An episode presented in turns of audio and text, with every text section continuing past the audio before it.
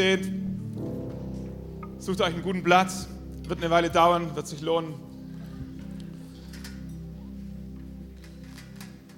Ich muss nachschauen, im Markus-Evangelium berichtet Markus von einem Ereignis, das ein Mann mit Jesus hatte. Dieser Mann in der Bibel hat keinen Namen. Er ist bekannt dadurch, wo, wo er lebte. Wo, wo, er lebte, war das Land der Gerasener. So, er ist einfach nur der Gerasener, weil das alles ist, was wir über ihn wissen, äh, über seine Herkunft, über seinen Stammbaum, Name. Er ist ein Mann gewesen, offensichtlich, der Gerasener. Seine Geschichte war die, dass er, dass er von Geistern, Dämonen, Mächten, von Dingen besessen war und es Phasen gab in seinem Tagesrhythmus, wo er nicht mehr Herr über sich selber war. Und es war so krass, dass die Menschen sich nicht mehr zu helfen wussten und anfingen, ihn mit Ketten und mit Fesseln und mit Schnüren irgendwie zu bändigen, wie ein Tier. Wie ein Tier. Und irgendwann heißt es dann, er hauste in den Grabhöhlen auf dem Friedhof. Er lebte auf dem Friedhof, dort wo niemand sein wollte. Und niemand mehr vermochte ihn zu fesseln. Auch nicht mit einer Kette. Denn oft war er in Fußfetten und Ketten gelegt worden, doch er hatte die Ketten zerrissen und niemand war stark genug, ihn zu bändigen. Ich weiß nicht, ob das deine Vorstellungskraft sprengt, hoffentlich, dass Menschen in der Lage sind, andere Menschen zu fesseln, um, um, sie zu bändigen, um sie ruhig zu stellen. Nicht in ein Gefängnis zu werfen, sondern an Ketten zu legen, wie, wie, wie ein räudiger Hund. Bei diesem Mann war es so krass, dass die Menschen aufgegeben hatten, ihn zu fesseln, weil es nichts gebracht hatte. Kannst du dir das vorstellen? Dass jemand so außer sich ist, so wild, so, so unbeherrscht, so, so besessen, dass Menschen die Hoffnung aufgeben, dass durch äußere Ketten und Bindungen irgendetwas zu kontrollieren sei.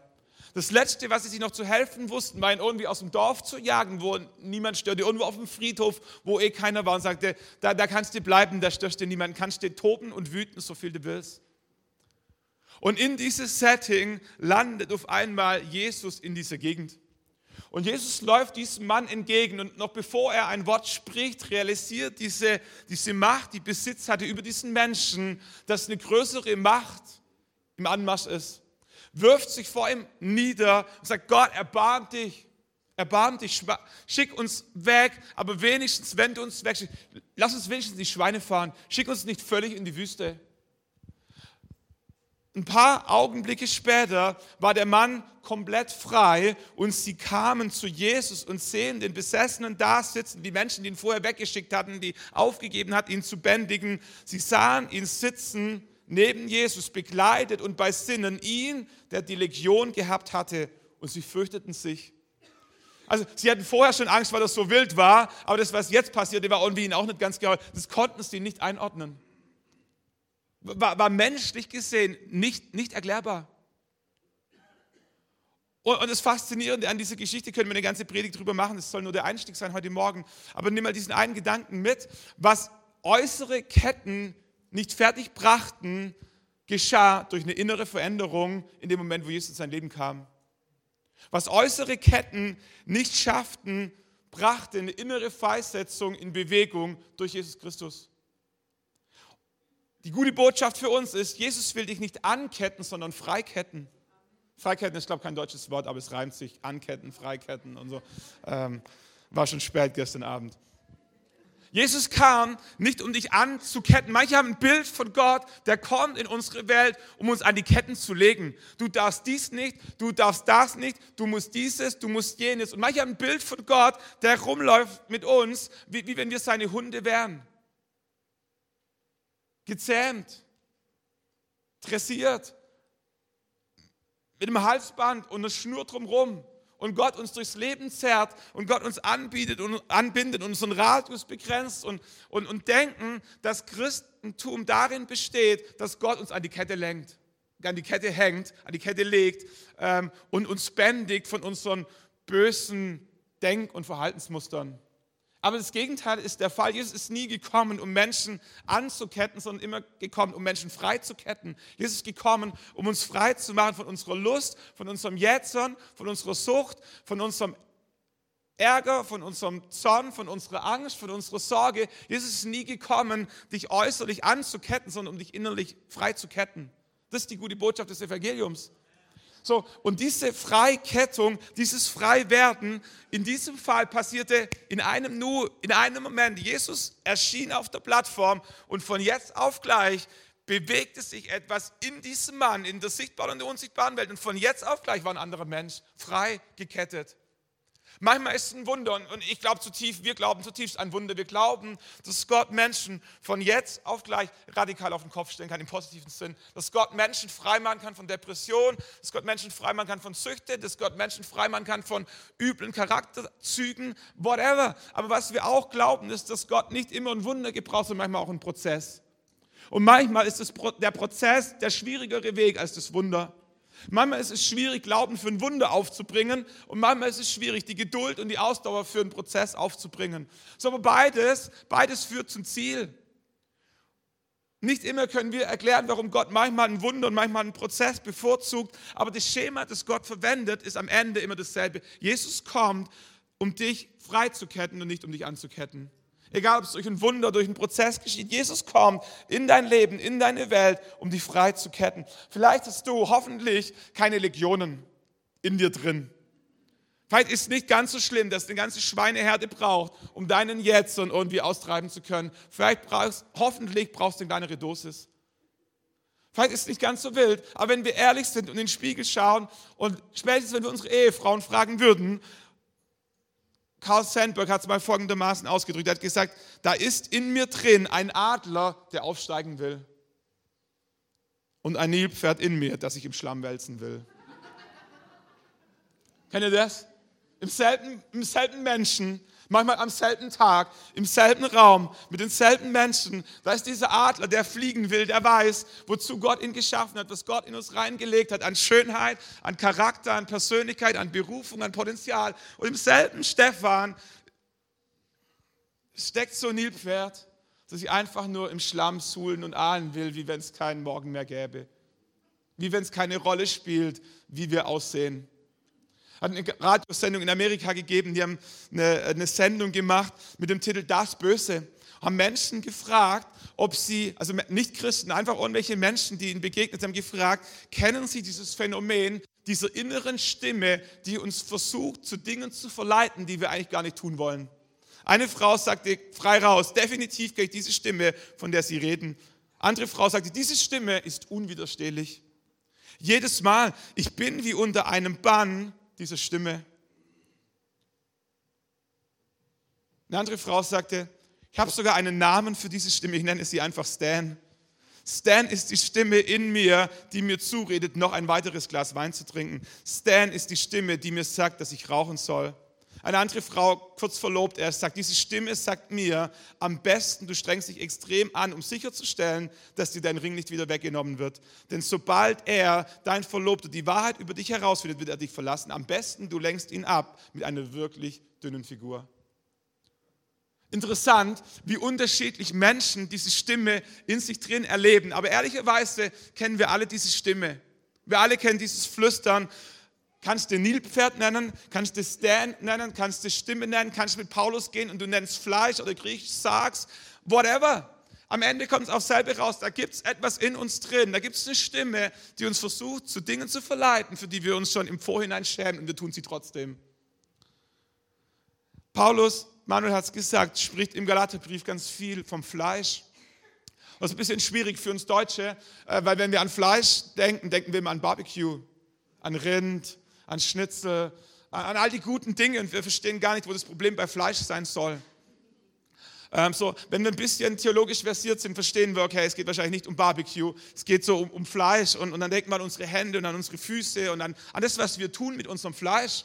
Aber es ist nicht das, wovon Paulus spricht. Paulus spricht nicht von deiner Hand, Paulus spricht nicht von deinem Bein, Paulus spricht noch nicht mal von deiner Zunge, Paulus spricht nicht von dem, was wir mit unserem Körper tun können. Paulus spricht von dieser Stimme in dir drin. Im Griechischen damals kannten sie zwei Wörter, die für uns beides mal mit, mit Fleisch, mit Leib übersetzt werden und, und so ähnlich klingen. Im Griechischen einmal Sarx, das Fleisch, und einmal Soma, der Leib. Wenn Paulus von der Gemeinde als ein Leib spricht mit mehreren Gliedern, dann verwendet er das Wort Soma. Das ist dein Körper, das ist dein Body. Ähm, das sind deine Hände, das sind deine Beine. Geist, Seele, Leib, Soma. Wenn Paulus von Sarx spricht, von diesem Kampf zwischen Geist und Fleisch, dann spricht er nicht von deinem Körper, sondern von deinem, deinem inneren Fleisch, deiner menschlichen Begierde, deinem ungezähmten inneren whatever, deinem Stan, deinem Nilpferd, deiner Stimme, Sargs. So, das ist das, wovon Paulus spricht und sagt, dieses Sargs ist unser eigentliches Problem. Galaterbrief, Kapitel 5, Vers 19 sagt er, dieses Sargs, wenn wir es nicht in Kontrolle kriegen, wenn wir es nicht, wenn, wenn das Sargs über uns herrscht und nicht wir über es, dann passiert Folgendes. Es ist offensichtlich, sagt er, was die Werke, die Auswüchse, die Folgen dieses Fleisches sind. Unzucht, Unreinheit, Ausschweifung, Götzendienst, Zauberei, Feindschaft, Streit, Eifersucht, Zorn, Eigennutz, Zwietracht, Parteiungen, Missgunst, Trunkenheit, Übermut und dergleichen mehr. Hat er gedacht, cool, ich bin nicht dabei. Herr Etchebetz, das geht noch weiter. Die Bibel hat nicht ausgereicht. Paulus hat einfach mal einen Punkt gesetzt. Setz deins ein. Lass deine Ehefrau, lass deine Kinder deins einsetzen. Da gibt es Dinge in unserem Leben, die, die, die sind die Werke dieses Sargs in uns drin. Das ist das, was wir selber hinbekommen. Kennt ihr das? Es gibt Dinge in unserem Leben, die kriegen wir selber hin und es gibt Dinge, da brauchen wir Hilfe. Für diesen Scheiß brauchen wir keine Hilfe, die können wir alleine. Stimmt's? Da muss niemand helfen. Wir denken immer, die anderen sind schuld. Wir haben es nur gemacht wegen dem und wegen der und wegen des. Aber es ist nicht die Wahrheit. Die Wahrheit ist, es steckt in uns drin und es kommt aus uns raus. Es ist unser Werk. Es ist Werk, das Werk unseres Fleisches. Und aus diesem Grund sagt Paulus, stehen wir wie, wie in einem Kampf, wie eine Challenge zwischen Fleisch und Geist. Ich sage euch aber, sagt Paulus, führt euer Leben im Geist. Andere Übersetzungen sagen, wandelt im Geist. Wandelt im Geist und ihr werdet dem Begehren des Fleisches nicht nachgeben. Das klingt easy. Aber es ist nicht. Es ist ein bisschen komplexer. Die Bibel, Paulus spricht davon im 2. Korintherbrief, Kapitel 5, Vers 17, dass wenn wir Jesus in unser Leben einladen, wenn wir uns bekehren, schenkt Jesus im selben nur die Wiedergeburt, neues Leben. Er sagt, das Alte ist vergangen, siehe, Neues ist geworden. Fantastisch. Von jetzt auf gleich, durch ein Wunder, durch Versöhnung, vergibt Gott all deine Schuld. Die Trennung zwischen dir und Gott ist aufgehoben. Du bist ein neuer Mensch. Irgendwie schon und irgendwie nicht. Wenn wir ein bisschen genauer hinschauen, dann müssen wir verstehen, was, was erneuert wird, was in einem Nu verändert wird, ist unser Geist, ist unser Spirit, ist, ist der Part von uns, mit dem wir Beziehung mit Gott aufbauen. Dieser Teil, der, der gestorben ist, als Adam und Eva im Garten Eden von dieser verbotenen Frucht aßen, dass die Beziehung zwischen Gott abgebrochen und ihnen. Und der Geist ist das, was erneuert wird, was wiederhergestellt wird in dem Moment, wo wir Jesus in unser Leben einladen. Und dann gibt es ganz am anderen Ende des Spektrums unseren Körper, unser Leib. Ähm, und da wird ganz vieles sichtbar von dem, was irgendwie noch nicht erneuert wurde. Worte, Taten, Verhaltensmuster. Und wir denken, wo kommt es denn her? Mein Geist ist doch erneuert worden. Und das Problem an dieser Geschichte ist nicht dein Geist, ist auch nicht dein, dein Leib. Das Problem sitzt zwischendrin, das ist deine Seele. Das ist deine Gefühlswelt, die dir sagt, was du fühlen sollst. Das ist dein Verstand, der dir sagt, wie du dementsprechend denken sollst. Und es ist dein Wille, der dir einflüstert, was du dementsprechend tun solltest. Und in diesem Bereich sitzt das Problem, dass wir es zwischen Geist und Leib nicht übersetzt bekommen. Müsst ihr euch das vorstellen, wie, wie wenn du einen Fernseher zu Hause hast. Du hast einen Fernseher und du wunderst dich, warum das Bild an diesem Ende der Leitung verzerrt ist warum da nichts Vernünftiges zu sehen ist. Und du rufst bei deiner Radiosender, bei deinem Fernsehsender an und die sagen, an uns liegt nichts, wir senden. Wir sind on stage, permanent 24-7. Der, der, der wird gestreamt, das läuft, gutes Bild, HD, Full, whatever. Und die Frage ist, wieso kommt es bei dir am Fernseh nicht an? Ohne Radio- und Fernsehtechniker zu sein, wahrscheinlich liegt es irgendwo dazwischen. Wahrscheinlich spinnt dein Receiver. Kennt ihr das? Ich, ich kenne es nur zu gut als Laie. Du gehst in den Laden, du kaufst einen Fernseher, früher kaufst einen Fernseher, stellst den zu Hause an, steckst ihn in die Steckdose und du denkst, der läuft. Aber da läuft gar nichts. Einfach nur schwarz. Früher, früher gab es wenigstens noch schwarz-weiß Geflimmer. Du wusstest wenigstens, dass irgendwie, heute musst du unten auf die Diode schauen, Strom ist da, aber Bild kommt keines. Was du brauchst, ist diesen Receiver zwischendrin. Früher war das ein externes Gerät. Ich glaube, heute ist irgendwo eingebaut oder wie immer das funktioniert. Ist mir auch egal. So, solange das Bild kommt. Aber wenn du in deinem Leben feststellst, dass, dass das Bild verschwommen ist, dass da irgendwas verwackelt ist, dass deine Ehe verzerrt ist, dass du nicht mehr das repräsentierst, was du eigentlich repräsentieren könntest. Was ist das eine, dass du zu Gott gehst und ihn anklagst, weil, weil, weil er so schlecht sendet. Aber alles, was er dir sagen wird, ist, äh, bei uns hier oben liegt es nicht. Wir sind on stage. Die Engel arbeiten hart. Der Heilige Geist strahlt. Mehr, mehr als du es ertragen kannst. Check mal deinen Receiver, check mal deine Seele. Wenn, wenn dein Bild nicht klar kommt, kann es daran liegen, dass deine Seele Schaden genommen hat. Durch deine Kindheit, durch den Vater, den du erlebt hast, durch Autoritätspersonen, durch ein falsches Gottesbild, durch Verletzungen, durch Mobbing und irgendwas hat deinen, deine Seele, deinen Receiver dermaßen erschüttert, dass, dass das Signal vom Geist nicht mehr sauber am Ende ankommt. Und in dieser Seele, wo unsere ganzen Gefühle Achterbahn fahren und Menschen sagen uns Dinge und unsere Seele löst irgendwelche Gefühle aus und unsere Gefühle interagieren mit unserem Verstand. Wir machen unsere eigenen Schlussfolgerungen. Kennt ihr das, wenn du zu Hause auf dem Sofa sitzt, ganz alleine?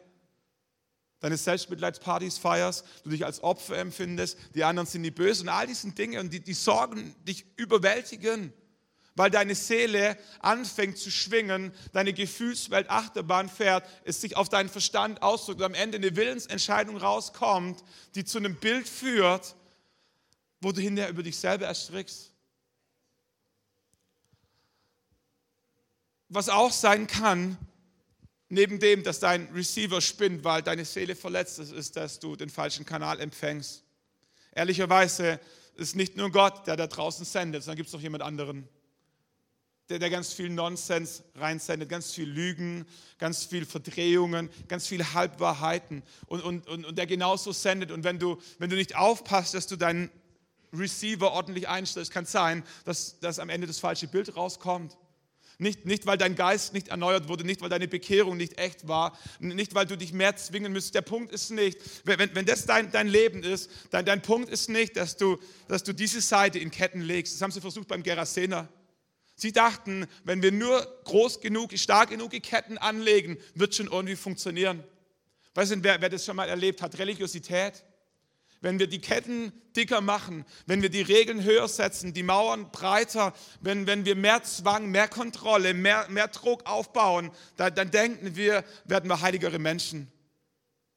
Die Geschichte vom Gerasener lehrt uns, es sind nicht die äußeren Ketten, die uns frei machen, sondern es sind die inneren Ketten, die gesprengt werden müssen. Es ist dieses falsche Denken, dieses, dieses Sargs, das, das, das da leidet und das erneuert werden muss. Und Paulus sagt, wenn wir, wenn wir diese Sargs dieses Nilpferd, diesen Stan, diese Stimme in uns drin, wenn wir die nicht gebändigt bekommen, ist alles andere hoffnungslos. Es ist eine Frage der Zeit, wann die Werke des Fleisches, die Werke des Sargs sichtbar werden.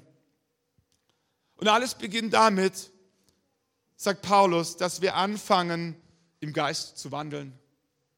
Dass wir uns bewusst entscheiden, unseren Receiver richtig einzustellen und anfangen, im Geist zu wandeln. Und alles beginnt aus meiner Sicht darin, dass wir eine willentliche Entscheidung treffen. Sagen, Gott, was ich möchte, ist, meine Gefühle, meinen Willen und meinen Verstand dir zu unterordnen. Nicht nur mein Spirit, nicht nur mein Geist, sondern, sondern hier oben, hier drin, hier drin, alles soll, alles soll dir untergeordnet sein. Jesus war im Garten Gethsemane und er wusste, jetzt kommt die finale Phase, jetzt kommt der Grund, warum er Mensch geworden ist. Und er weiß, die, die, die kommen schon an mit ihren mit ihren Peitschen, mit ihren Ketten, mit ihren Fesseln, um ihn zu fassen und ihn zu kreuzen. Und er betet in diesem Garten Gethsemane er schreit zu Gott, er sagt, Gott, gibt es einen Weg? Gibt es irgendeine Möglichkeit, dass dieser Kelch an mir vorübergeht? Es war, das war nicht, dass Jesus keine Angst hatte, es war nicht, dass Jesus über allem geschwebt ist. Aber was Jesus in seinem Leben gelernt hatte, war folgendes. Herr, nicht mein Wille, sondern dein Wille geschehe. Diese Übung, diese Entscheidung, glaub mir, hat Jesus nicht erst im Garten Gethsemane getroffen. Zu viele Christen leben ein Leben völlig losgelöst vom Willen Gottes, bis sie kurz vorm Abgrund stehen und dann denken, sie könnten sie 180 Grad Turn reinlegen. Jesus hat diese Übung, dieses Gebet, Herr, nicht mein Wille, sondern dein Wille geschehe, an Dutzenden von anderen Situationen durchexerziert. Bei vielen Heilungen lesen wir, wenn die Pharisäer fragten, wie machst du das, wie geht es? Alles, was ich tue, ist den Willen meines Vaters zu tun. Jesus war geübt darin, den Willen seines Vaters zu kennen, aber nicht nur zu kennen, sondern auch zu tun. Die, die, dieser Prozess der Heiligung, die, dieser Kampf gegen das Fleisch, dieses im Geist wandeln, beginnt in deinem Herzen, in deinem Verstand, in deinen Gefühlen mit einer bildlichen Entscheidung. Sag Gott, nicht mein Wille, sondern dein Wille geschehe. Und diese Entscheidung gilt es durchzudeklinieren, jeden Tag, manchmal jede Stunde, manchmal, manchmal im Minutentakt, wann immer es eben gefordert ist, zu üben. Sag Gott, nicht mein Wille, dein Wille, nicht mein Wille, dein Wille, nicht mein Wille, der Wille meiner Frau, nicht mein Wille, dein Wille. So versteht ihr, nicht mein Wille. Kennt ihr das, wenn du, weißt du, reitet jemand von euch? Ja, ist gefährlich. Ich, ich kenne das nur vom Sehen. Was ich als Kind immer fasziniert habe, was mich als Kind immer fasziniert hat, waren diese Cowboy-Filme. Und am coolsten war, wenn die wilden Cowboys die wilden Pferde zugeritten haben. Cool. Haben immer die Männer gemacht. Oh, das war faszinierend. Aber was ich verstanden habe als Kind, bevor du ein Pferd lenken kannst, stoppen kannst, all diese Dinge, muss Folgendes passieren. Das Pferd muss seinen Willen deinem Willen unterordnen. Und das ist ein Kampf. Das passiert nicht von jetzt auf gleich. Bevor das nicht passiert ist, dass das Pferd dich als seinen Reiter und seinen Herrn akzeptiert, kann der Kauber mit dem Pferd gar nichts machen, außer will durch die Gegend galoppieren. Oh, ist hochgefährlich. Aber ab dem Moment, wo das Pferd gezähmt wurde, gebändigt wurde, dressiert wurde, eingeritten wurde, kann der Reiter da draußen, es kann ein Kind oben drauf sitzen und ein Kind mit fünf Jahren, mit sieben Jahren kann ein Pferd lenken, wohin es möchte. Einzig und allein deswegen, weil das Pferd verstanden hat, nicht mein Wille, sondern dein Wille da oben. Und das ist der erste Kampf in unserem Leben, wenn wir zwischen Geist und Fleisch hin und her schwanken, dass wir in unserem Herzen entscheiden müssen, Gott, in der Tiefe meines Herzens möchte ich, dass dein Wille in meinem Leben geschieht, nicht meiner. Und die Herausforderung daran ist, dass es mit dieser einen Entscheidung nicht getan ist und dass es ein Prozess ist. Die, diese, diese Verse, diese Anweisung, dieser Tipp schreibt Paulus ja nicht an die bösen Heiden. Schreibt er nicht an, an die Jungs, die irgendwo die Kinder geopfert haben und irgendwelche anderen wilden Gesang, an Christen. Paulus schreibt an Christen über die Werke des Fleisches. Und er sagt, da gibt es einen Kampf in eurem Leben drin und es ist euer Job, nach, im Geist zu wandeln und nicht die Werke des Fleisches nachzujagen. An anderer Stelle sagt Jesus, was es bedeutet, diese Entscheidung, unseren Willen, Gottes Willen unterzuordnen, was es bedeutet, diesen Weg Tag für Tag zu gehen. Er formuliert es folgendermaßen, da heißt es in Lukas Kapitel 9, Vers 23, da sprach Jesus zu allen, wer mir folgen will, der verleugne sich selbst, deswegen noch einfach, und nehme sein Kreuz auf sich täglich und folge mir nach. Also mit dem Nachfolgen finde ich noch relativ easy. Das Verleugnen ist schon, ist schon echt eine Hausnummer, aber sein Kreuz auf sich zu nehmen, wenn wir dieses Bild verstehen von damaliger Zeit, wer trug ein Kreuz? Menschen, die zum Tode verurteilt waren, niemand sonst trug ein Kreuz. Heute tragen wir Kreuze um den Hals als Symbol und das ist nett, das darf man auch machen, finde ich gut. Und so damals hat man Kreuze getragen, weil es ein Mordinstrument war. Die haben ihren eigenen elektrischen Stuhl auf den Berg hochgetragen. Alle Menschen haben zugeschaut und dann wussten, da stirbt bald wieder einer. Jesus sagt, wenn du mir nachfolgen willst, wenn du mein Jünger sein willst, verleugne dich selbst, unterstell deinen Willen meinem Willen und dann trage, nimm dein Kreuz auf dich täglich. Jeden Tag aufs Neue dein Kreuz auf sich zu nehmen. Symbol ist zu sagen, Gott, der stirbt was. Wenn was in mir drin sterben muss, bin ich bereit, dass was sterben darf. Und es ist ein Kampf. Dieses Fleisch zu besiegen, ist ein echter Kampf. Und Gott gibt uns unendlich viele Gelegenheiten und die meisten verpassen, weil wir nicht realisieren, dass es Gelegenheiten sind.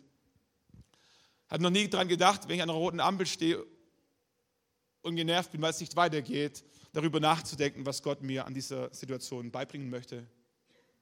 Wenn meine Kinder Nerven zicken und nicht so sollen, wie sie nicht so wollen, wie sie sollen, habe ich noch selten darüber nachgedacht. Sag Gott, was möchtest du mir eigentlich sagen? Was, was kann ich lernen in dieser Situation? Aber kennt ihr das? Wenn ihr ins geht jemand ins Fitnessstudio bin passives Mitglied. So, ähm, so, es gibt ein paar Geräte, die kenne ich vom Sehen. So, und es gibt ein paar Geräte, da stehe ich davor und ich weiß, was zu tun wäre, wenn ich dieses Gerät benutzen möchte. Und wenn ich möchte, kann ich mich drunter legen, das Gewicht nehmen und ich kann trainieren und ich weiß, es ist gut für meine Brust, es ist gut für meine Beine, es ist gut für meinen Bizeps, es ist gut für den Oberkiefer, all diese Geschichten so. Ähm, Gibt es ein anderes Fitnessstudio, das ist ein großes M, ist für den Kiefer gut. Ähm, und dann gibt es Geräte, wo ich denke, keine Ahnung, wer das erfunden hat. Keine Ahnung, wie, wie man überhaupt, ich weiß gar nicht, muss man es umarmen, soll man sich drunter legen, soll man draufsteigen, was, was wollen sie denn? Da sind so Bilder nebendran. Muss ich erst mal rausfinden, was hat der Erfinder dieses Geräts damit bezweckt, dass ich tun kann zu meinem Nutzen. Und das ist Arbeit. Und ich glaube, manchmal wünscht sich Gott von uns, wenn wir durchs Leben gehen, dass wir uns ein bisschen mehr Mühe geben, bei einzelnen Situationen darüber nachzudenken, was wir in dieser Situation trainieren können. Ich habe als junger Pastor immer wieder gebetet, sage, Herr, lehre mich Demut, aber mach das nicht so weh tut. Es ist so ein paar Jahre gegangen und ich dachte, ich wäre durch. Und dann kam der Umbau in Nördlingen. Und am Anfang läuft es ja toll, alle sind begeistert und die helfen und es geht vorwärts und die Firmen kommen. Und dann gibt es in jeder Bauphase, egal ob privat oder sonst, überall, gibt es irgendwie dieses Tal, wo du einfach durch musst, wo es keinen Spaß mehr macht, wo es gefühlt nicht vorangeht, wo, wo du mittendrin bist und du weißt, du kannst nicht mehr zurück, aber nach vorne ist auch noch ein ganz, ganz langer Weg. Und es ist der Weg, wo die meisten schlapp machen, wo du keine Kraft mehr hast und so. Und die schlimmste, die schlimmsten Momente in dieser Bauphase für mich als Pastor waren war nicht die Tage, wo ich durchtelefoniert, um mit irgendwelchen Baufirmen zu streiten oder irgendwas äh, zu erreichen. Es waren nicht die Tage, wo wir bis abends um acht gearbeitet haben. Es war nicht der extra Baueinsatz äh, in den Ferien oder sonst was. Die schlimmsten Momente waren die, wo ich am Samstagmorgen ganz allein im Keller war, weil noch keiner da war. Ich kann dir sagen, eine halbe Stunde kann extrem lange sein, wenn du auf Hilfe wartest. Und ich wusste, meine Predigt ist noch nicht fertig. Das war so Standardgefühl. Samstagmorgen, ich wusste bis fünf, sechs und die Bau und die Predigt ist noch nicht fertig. Und ich stehe da unten drin, ganz alleine und ich versuche irgendwie anzufangen und meine Gedanken fangen an zu kreisen. Und ich denke mir, ihr Idioten, ihr habt keinen Prediger verdient. Lest selber die Bibel. Bin ich bescheuert? Brauche ich das? Brauche ich dieses Haus? Brauche ich diesen Gottesdienst? Brauche ich diese Predigt? Habe ich auch eine Familie? Habe ich auch Kinder? War ich auch schon lange neben dem Wellness-Wochenende? Habe ich auch mal einen freien Tag verdient? Kennt ihr das? Und du schuftest da unten drin. Und nichts ist schlimmer für deinen Stolz wie Dienen im Verborgenen. Nichts ist schlimmer für dein eigenes Ego wie Dienen im Verborgenen, wo es keiner sieht. Aber dann habe ich verstanden, dass es eine Trainingsschule ist, dass Gott mir eine Chance gibt, Demut zu trainieren, mein Fleisch zu kreuzigen. Es war nicht immer einfach. Aber, es war eine Gelegenheit, es war eine Gelegenheit, es waren ein paar Minuten in der Woche, wo ich entscheiden durfte, euch meinem Fleisch, meinen komischen Gedanken Raum geben will oder ob ich einen Stopp setze, mein Fleisch kreuzige und im Geist anfange zu wandeln. Sagen Gott, ich danke, dass du mir die Gelegenheit gegeben hast, zu wachsen. Weißt du, wie gut ihr seid in Geduld? Ich habe festgestellt, dass meistens die Ungeduldigsten am längsten warten müssen. Wahrscheinlich, weil Gott dir was zeigen will. Weil Gott dir eine Chance geben möchte, dir was beizubringen. Bitterkeit, Bitterkeit, weil wir verletzt wurden, ist nicht schön. Aber wenn Menschen dich verletzen und sich nicht entschuldigen, hast du eine Entscheidungsmöglichkeit, dich als Nilpferd in deinem Schlamm zu suhlen, bitter zu werden, frustriert zu werden, ärgerlich zu werden oder anzufangen, im Geist zu wandeln, den Adler auszupacken und sagen, Gott, da gibt es ein höheres Ziel, gibt es eine Chance zu wachsen. Am Freitagabend ist meine Frau mit unseren zwei Kindern unterwegs gewesen. Die, die Große ist bei den Royal Rangers, Pfadfinder. Äh, und, und, sie war dort auf dem Weg, wollte danach noch eine Freundin zu, besuchen. Und sie fährt so aus dem einen Dorf raus, ist so eine Überlandstrecke. Und sie sagt, ich weiß nicht genau, wie schnell ich gefahren bin. Ich, wahrscheinlich so 100. Also meine Frau rast nicht, aber die fährt auch nicht langsam, die fährt einfach, wie man darf. Und so. Und sie sagt, ich bin da mit 100 so, so angefahren. Wir, wir haben Lobpreislieder gesungen, wir haben gelacht, wir haben eine gute Stimmung gehabt, wir haben uns auf den Ranger-Stammtreff gefreut und auf einmal von jetzt auf gleich, ohne dass wir es kommen sehen, dann steht ein Kleintransporter mitten vor uns auf der Straße. Das heißt, wir haben keine Ahnung, wo der hergekommen ist. Wir haben ihn erst gesehen, wo direkt vor uns stand. Mit 100 Kilometern pro Stunde ist ja keine Chance mehr zu bremsen, voll rein. Den Kleintransporter hat es überschlagen, 20 Meter weiter irgendwo ins Zelt gesetzt. Ihr Wagen ist der blaue. Sarina saß vorne nebendran äh, und es Samuel hinten drin.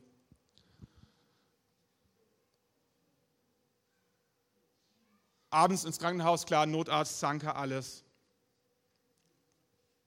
Ich hatte, ich hatte eine gute Ersthelferin, die mich ähm, barmherzig informiert hat, die mich abgeholt hat und mich so ein bisschen darauf vorbereitet hat.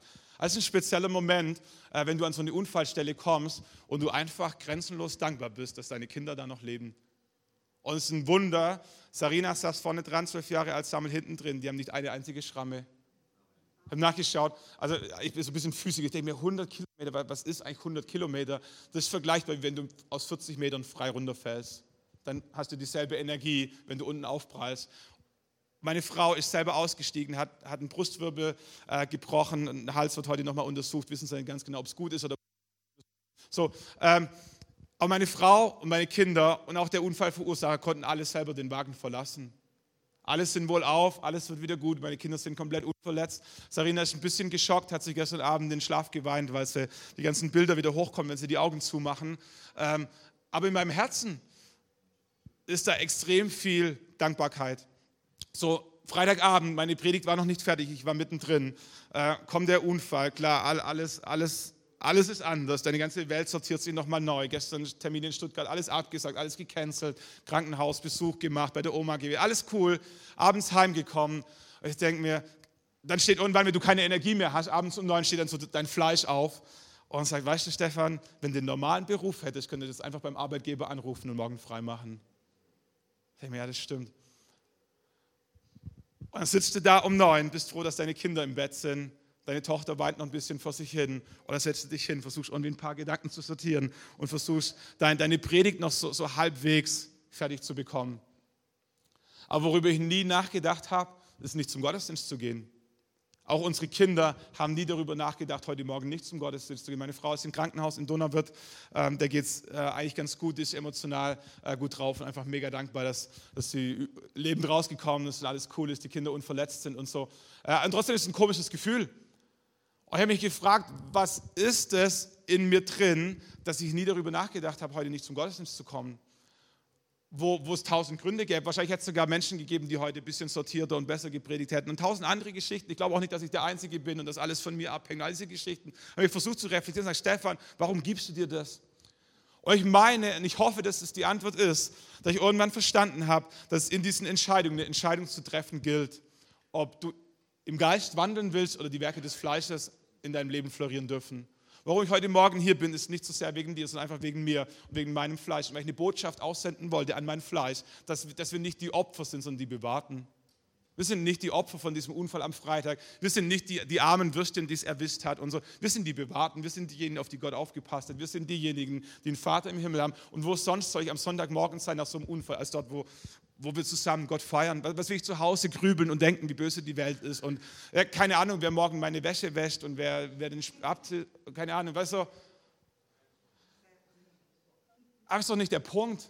Ist doch wurscht, wer meine Wäsche wäscht, ist doch wurscht, wer meine Kinder in den Kindergarten bringt, ist doch wurscht, welche Termine ich absagen muss und was alles anders vielleicht sein wird die nächsten Wochen. Die Quintessenz dieser Geschichte ist doch die, dass Gott der Herr ist, dass Gott in Kontrolle ist, dass wir seine Kinder sind, dass er uns, auf uns aufgepasst hat. Und es muss unser Fleisch verstehen, es muss ihm gesagt werden. Das Fleisch versucht dir so viel anderen Schrott in deinem Leben einzureden und es ist immer wieder deine Entscheidung, in welche Richtung du abbiegen möchtest. Und ich glaube zutiefst, dass siegreicher Glaube unmittelbar damit verbunden ist mit unserer Fähigkeit, unser Fleisch zu kreuzigen. Siegreicher Glaube ist unmittelbar damit verbunden mit der Fähigkeit, dein Fleisch zu kreuzigen. Keine, keine Ahnung, welche Ausrede du heute Morgen gehabt hast, unpünktlich zum Gottesdienst zu erscheinen. Ähm, so wisst ihr, ich bin heute Morgen um sechs aufgestanden, weil ich wusste, ich muss die Kids fertig bringen, ich will meine Predigt nochmal anschauen, ich will um acht in Nördlingen sein, mein Team ermutigen, äh, nochmal High Five geben, ich will pünktlich in Aalen sein, um mit dem Team zu beten und um zehn geht der Gottesdienst los. Und es ist möglich, man kann das machen, wenn man willig ist, sein Fleisch zu kreuzigen, täglich. Es ist faszinierend, was möglich ist, wenn du es wenn du es nicht in Extremsituationen anfängst zu versuchen, sondern wenn du es tagtäglich einübst. Wisst ihr, für unsere Kids, die haben nicht ein einziges Mal gefragt, ob sie heute zu Hause bleiben dürfen. Oma und Opa sind eh gekommen, die hätten alles mit denen gemacht. Äh, wollten die gar nicht. Warum? Weil, weil, es, weil es ihr Rhythmus ist, weil, weil sie das verstanden haben, weil das Kreuz, äh, das Fleisch an der Stelle gekreuzigt ist. Meine Kinder haben verstanden, Sonntagmorgen des Gottesdienst. Das ist nicht falsch, es ist, ist, eine mini, mini, mini Kleinigkeit, am Sonntagmorgen im Gottesdienst zu sein. Ist mir auch egal, wenn du unpünktlich bist, ist dein, du verpasst im Gottesdienst, nicht ich. So andere Geschichte. Aber es gibt so viele andere Bereiche, da geht es nicht um Pünktlichkeit, da geht es um Jätzern, da geht es um Süchte, da geht es um, um, um Dinge, die dein Leben zerstören und das Leben deiner Familie mit. Und ich möchte dich bitten, dir den Arsch zu treten, liebevoll anzufangen, das Fleisch zu kreuzigen. Unser Problem ist so oft, dass wir anfangen, die Werke des Fleisches zu kreuzigen, aber es funktioniert nicht. Der Kampf ist nämlich nicht zwischen dem Geist und den Werken des Fleisches, sondern zwischen dem Geist und dem Fleisch. Wenn du es nicht schaffst, dein Fleisch zu kreuzigen, hast du keine Chance mehr, die Werke des Fleisches zu verhindern. Die passieren einfach. So ist es zu spät. So ermutige ich dich, fang an, die Chancen in deinem Leben zu nutzen. Sieh dein Leben als ein Fitnessstudio. Und wenn Dinge in dein Leben reinkommen, die dich herausfordern, überfordern, die dich stretchen, dann fang an, zu Gott zu beten und sag, Gott, was ist die Lektion? Was ist die Chance? Was ist die Gelegenheit? Was kann ich in dieser Situation trainieren? Meine Geduld, meine Liebe, meine Barmherzigkeit, meine Hilfsbereitschaft, meine Großzügigkeit? Und fang an, in kleinen Dingen dein Fleisch zu kreuzigen, dann wird es nicht so stark, wenn mal ein echter Kampf bevorsteht. Und am Ende Ganz wichtig, bitte versteht es nicht falsch, am Ende geht es nicht, dass wir gegen irgendwas kämpfen, dass wir, dass wir im Geist wandeln. Dass wir im Geist wandeln. Jesus gebraucht dieses Bild vom Weinstock, von der Rebe, die Frucht bringt. Wann? Wenn sie mit dem Weinstock verbunden ist. Nicht, wenn sie sich anstrengt, nicht, wenn sie sich Mühe gibt, nicht, wenn sie religiös wird. Reben bringen Frucht, wenn sie mit dem Weinstock verbunden sind. Dein Christsein, deine Nachfolge, dein Leben mit Gott wird automatisch, du wirst gar nicht verhindern können. Frucht bringen, gute Frucht bringen, wenn du mit Gott verbunden bist. Wenn du im Geist wandelst. Ist nicht, ist nicht ein Kraftakt, ist nicht, ist nicht eine religiöse Übung, ist nicht, ist nicht irgendwie ein Bändigen von irgendwas Wildem, sondern es ist einfach nur ein Verbundensein mit dem Weinstock, ein im Geist wandeln, ein mit Jesus unterwegs sein, was zwingend, automatisch, ohne Anstrengung dazu führt, dass die Frucht des Geistes in deinem Leben sichtbar wird. Die Frucht des Geistes beschreibt Paulus folgendermaßen, die Frucht des Geistes aber ist Liebe, Freude, Frieden, Geduld, Güte, Rechtschaffenheit, Treue, Sanftmut, Selbstbeherrschung. Was gibt es Cooleres, als mit einem Mann verheiratet zu sein, der liebevoll ist, fröhlich, friedlich, geduldig, gütig, rechtschaffen, treu, sanftmütig und selbstbeherrscht? Wie geil ist das? Wie cool ist es, wenn du einen Teenager hast, der durch die Pubertät geht, aber der vor Liebe, Freude, Frieden und Geduld nur so strotzt? Du schaust ihn an und er kann gar nicht anders, als dir beim Abwasch zu helfen. Er kann gar nicht anders, als dich als Vater und Mutter zu ehren. Wie cool ist das? Das ist die Frucht des Geistes. Ist nicht anstrengend. Es braucht nur Raum, im Geist zu wandeln. Passiert es automatisch. Ein Gedanke, den ich an der Stelle noch wichtig finde, wenn wir an Frucht denken, denken wir meistens an Früchte. Okay? Ähm, aber ganz wichtig, dass wir verstehen, Paulus spricht nicht von, könntest du mir eingefallen tun, mein Schuhbändel binden, weil dann staube ich irgendwann drunter, das wird mega peinlich. Und so ein bisschen Stolz habe ich doch noch in mir drin und es wäre peinlich, wenn es an der Stelle ausgetrieben werden müsste. Äh, danke vielmals, es ist wie eine Fußwaschung, danke. Ich habe früher immer gedacht, die Frucht des Geistes, das ist wie so ein Obstkorb. Und, und, und da gibt es Obst, Obste, Obstsorten, die liebe ich. Apfel, Banane, grandios. Aber ich denke mir, ich brauche nicht jede Frucht. Also es gibt so ein paar Früchte, wo ich denke, Alter, kann essen, wer möchte. Äh, da bin ich dann lieber, lieber beim Fleisch wieder unterwegs. So, ähm, aber ich verstanden habe, was, wenn, wenn das unsere Denke ist, dass Gott uns Früchte des Geistes schenkt, dann führt es unbewusst dazu, dass wir denken, na, dann, dann wäre ich mal so ein bisschen aus und denke mir, ne, also grundsätzlich, ich bin schon so ein fröhlicher Typ ähm, und davon auch nicht nur ein bisschen, sondern ey, gleich dreifach. Freude, ey, das bin ich. So, hilfsbereit, geduldig, das ist nicht, nicht so mein Ding, aber ey, drei, dreimal, Freude. Kennt ihr das? So, diese Christen, die sich rausreden wollen, mit ihrem ganzen Scheiß, den sie mit rumschleppen, weil, weil sie drei Äpfel in der Hand haben und denken, sie seien die coolsten. Aber es ist nicht das, wovon die Bibel spricht. Die Bibel spricht nicht davon, dass es einen Obstkorb gibt und dein Job ist, dir diese Früchte rauszusuchen, die du möchtest und denken, oh, heute bin ich ein bisschen tropical unterwegs. Äh, so ein bisschen, versteht ihr? Und so, und dann erklärst du deiner Ehefrau, dass, dass heute halt der falsche Tag ist für Mango, sorry, ähm, aber kann ich gerne einen Apfel haben. Kennt ihr das? warum die, warum die, äh, seht, meine Frau ist nicht zu Hause. ich könnte es jetzt ohne jemand prophetisch als Zeichenhandlung zuwerfen, aber das wäre, glaube ich, unfair. wovon Paulus spricht, ist nicht von einem Obstkorb von Früchten, sondern von einer Frucht. Was passiert, wenn du im Geist wandelst, ist, dass all das hier genannte, Liebe, Freude, Frieden, Geduld, dass all das in deinem Leben anfängt zu florieren. Es ist nicht entweder oder. Es ist nicht deine persönliche Vorliebe, es ist nicht dein, es ist nicht, dass ich bin halt Italiener, Geduld geht nicht. Es ist nicht vorgesehen. Es ist nicht vorgesehen. Es ist mir egal, wo du herkommst. Es gibt nur eine Frucht des Geistes, entweder sie blüht in deinem Leben oder nicht. Das ist so ein bisschen eher, vielleicht eher mit diesem Bild wie, wie von einer Rose. Eine Rose hat viele Rosenblätter. Und ja, klar kannst du sagen, oh, Geduld habe ich nicht. So, aber hast du mal eine Rose gesehen, wo nur noch drei Blütenblätter dran sind? Das ist keine Rose mehr. Es ist, es ist nicht ein Nachfolger Jesu, der, der, der mega sanftmütig ist, aber komplett untreu. Was der Heilige Geist in dir wirken möchte, ist, dass, dass eine Frucht entsteht, die nach allen Richtungen großartig ist. Seelsorgerlich würde ich gerne noch hinten anfügen, eine großartige Geschichte, die meine Frau feiert. Manchmal kommen wir in, in so Gemeinden rein und denken, oh, all die anderen sind schon so weit. Und wenn der Pastor wüsste, und vielleicht weiß es sogar, vielleicht hat es ihm jemand gesagt, wie ich bin, dann bin ich bestimmt unten durch. Wenn Gott wirklich weiß, wie ich drauf bin, von Montag bis Samstag, dann, dann ist meine Karriere frommerweise erledigt. So, aber lass dir heute Morgen sagen, für Gott ist nicht so wichtig, wo du stehst. Für Gott ist viel wichtiger, in welche Richtung du unterwegs bist. Das ist ein Unterschied. Es gibt Christen, die parken seit 20 Jahren. Vielleicht nicht an der völlig falschen Stelle, aber tendenziell parken sie einfach. Kannst du dir vorstellen, dass Gott sich viel mehr freut über jemand, der, der unterwegs ist? Vielleicht ein bisschen, der hat vielleicht zehn Jahre später gestartet, der braucht ein bisschen mehr. Da gibt es noch ein paar Baustellen, da gibt es noch ein paar Werke des Fleisches, die auch, aber da ist jemand unterwegs, da fängt was an zu reifen, die Frucht ist sichtbar. Freut Gott viel, viel mehr, wie die Typen, die alle seit 20 Jahren parken und irgendwie denken, wir haben es geschafft, wir sind eh dabei. So, meine Frau hat ein Buch gelesen von Walter Heidenreich, ist ein, ist ein Hippie und ein Punk und keine Ahnung was alles, ein Drogenabhängiger, der sich in der Flower Power Zeit in Deutschland bekehrt hat und wo im Ruhrgebiet dort oben. Hat dann äh, genau jetzt am Ende eine Gemeinde gegründet und all diese Geschichten. Angefangen hat es damit, dass, dass, dass, dass ihnen einfach Gott begegnet ist, während sie Joints geraucht haben. Das ist jetzt nicht ein Tipp für Evangelisation, aber war halt seine Geschichte. So, und, und er sitzt da drin und, und Gott, Gott kommt in sein Leben und irgendwie so ein bisschen fromm ausgehaucht war er auch noch. Wahrscheinlich war es gewohnt zu Hause, dass man vorm Essen betet. Und nachdem er gläubig geworden ist, nachdem er ein, gläubiger Junkie wurde, hat er was gemacht? Er hat die Tradition vom Essen zu beten auf seinen Lebensstil übertragen, hat angefangen, bevor sie ihre Joints rauchen, ordentlich Gott zu danken.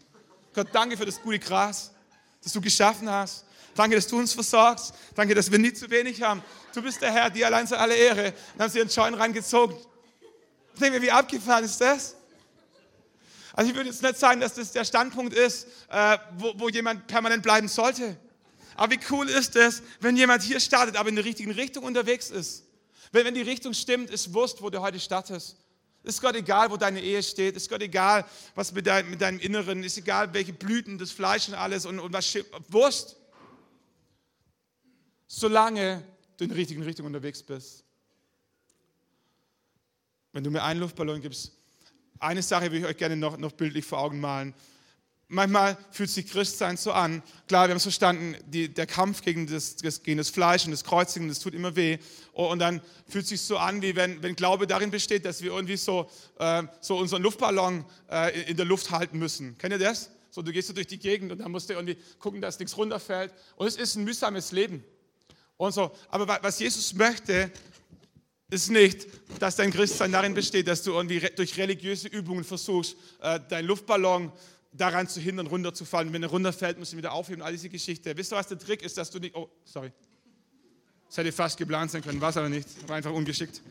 Ähm, weißt du, was der Trick ist, wenn du nicht permanent deinen Luftballon hochhalten möchtest? Den Inhalt zu verändern. Schon mal einen Luftballon mit Helium gesehen?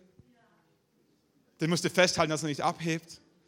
Wie cool ist Christsein, wenn der Inhalt in dir drin stimmt und du nicht die ganze Zeit damit beschäftigt bist, irgendwo am Leben zu bleiben, sondern der Inhalt in deinem Leben stimmt, wenn du im Geist wandelst und er was abhebt, wenn der Adler in dir anfängt zu steigen, nicht weil du permanent von unten, weil der Inhalt stimmt.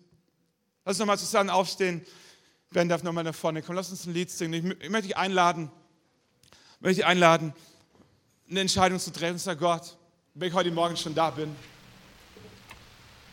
Füll mich, veränder mich, hilf mir in dir zu wandeln. Es klingt so ein bisschen fromm, mit dem Weinstock verbunden zu sein, keine Ahnung so, aber äh, Gott, wir bitten dich, dass du es für uns übersetzt, dass wir es verstehen können, dass wir es, dass wir es leben können, dass wir es atmen können, dass es, dass es unser Lebensstil wird. Vater, wir beten, dass du uns frei machst von diesen Werken des Fleisches, dass du uns frei machst von diesen, diesen Ketten der Religion, dass du uns frei machst von äußeren Dingen, die uns irgendwie in Zaum halten sollen, aber wir merken, wir scheitern permanent. Vater, und wir beten, dass du uns nicht äußerlich ankettest, sondern innerlich freikettest. Vater, wir beten, dass du uns frei machst von falschen Begierden, frei von Lust, frei von Jätzern, frei von Alkohol, frei von Depression, frei von Sorgen, frei von Egoismus, frei von Geiz. Vater, wir beten, dass du uns frei machst von Neid und Eifersucht. Vater, wir beten, dass du die Ketten in uns drin sprengst dass wir frei atmen können. Vater, wir beten, dass du, dass den Inhalt in unserem Leben änderst. Vater, wir beten für diesen Spirit, der uns im Adler Auftrieb gibt. Vater, wir beten, dass du anfängst, Tag für Tag den Inhalt unserer Seele und unseres Receivers zu erneuern. Beten, dass du uns offenbarst, wo, wo das, Kreuz, äh, das Fleisch gekreuzigt werden muss, wo wir einfach überwinden müssen, wo wir einfach, einfach durch müssen, wo, wo wir eine Trainingsstunde bei dir gebucht bekommen haben, ohne dass wir es wollten. Vater, dann beten wir für diese, für diese Momente, wo wir einfach spüren, wie, wie dein Geist in uns weht wie es in ihrer Leichtigkeit, in ihrer Gelassenheit, in ihrer Selbstverständlichkeit geschieht, dass wir nicht mehr dieselben bleiben. Vater, wir danken dir, dass du, dass du Liebe und Freude in unserem Leben hervorbringen möchtest, in einer neuen Dimension. Vater, wir beten für, für einen fröhlichen Geist, für ein frohes Gemüt. Vater, wir beten für, für Leidenschaft, beten für Treue, beten, dass du uns sanftmütig machst, Jesus nicht kastriert, nicht gebrochen, nicht gefesselt, sondern sanftmütig. Wir beten, dass du unsere Kraft, unsere Leidenschaft, unsere Dynamik erhältst, aber gezügelt, dressiert, steuerbar. Weil wir beten, dass du etwas anfängst in unserer Seele, in unserem, in unserem Geiste zu verändern, das Auswirkungen hat in unsere Ehe, in unsere Familie, in die Beziehung zu unseren Kindern, unseren Kindern, äh, unseren Schwiegerkindern, an unserer Arbeitsstelle. Weil wir beten, dass wir die nächsten Wochen Menschen treffen, die sagen, du hast dich echt verändert. Irgendwas ist anders. Weil wir beten, dass wenn wir, wenn wir Räume betreten, dass sich die Atmosphäre verändert. Weil wir beten, dass wir im Kindergarten unseren Mund aufmachen und gehört werden, weil unser Leben stimmig ist. Weil wir beten, dass uns andere Menschen anschauen und sagen, möchte auch so werden wie der. Groß bin, möchte ich mal genauso Jesus nachfolgen wie der, wie die. Weil wir beten, dass du zu geistigen Vätern und Müttern machst. Nicht, weil wir, weil wir einen riesen Wasserkopf haben, sondern weil, wir, weil, weil, weil Frucht des Geistes in unserem Leben entstanden ist. Vor allem, wir danken dir, dass es, dass es so leicht ist, dass es so, so beiläufig passiert, wenn wir es zulassen wenn wir dir nicht im Weg stehen, wenn wir, wenn wir das Fleisch nicht immer wieder siegen lassen. Vater, wir danken dir, dass so viele Dinge in unserem Leben automatisch passieren, einfach weil Frucht entsteht, solange wir mit dem Weinstock verbunden sind. Weil wir beten, dass du uns hilfst zu ehren und zu feiern, wo wir herkommen, die Wegschritte, die wir gegangen sind. Beten, dass du uns hilfst, uns nicht zu vergleichen mit anderen. Wir haben unseren Weg, wir haben unser Päckchen zu tragen, wir haben unsere Herausforderungen, wir haben unsere Versuchungen. Vater, wir danken dir, dass du die Lösung hast für unsere Geschichten.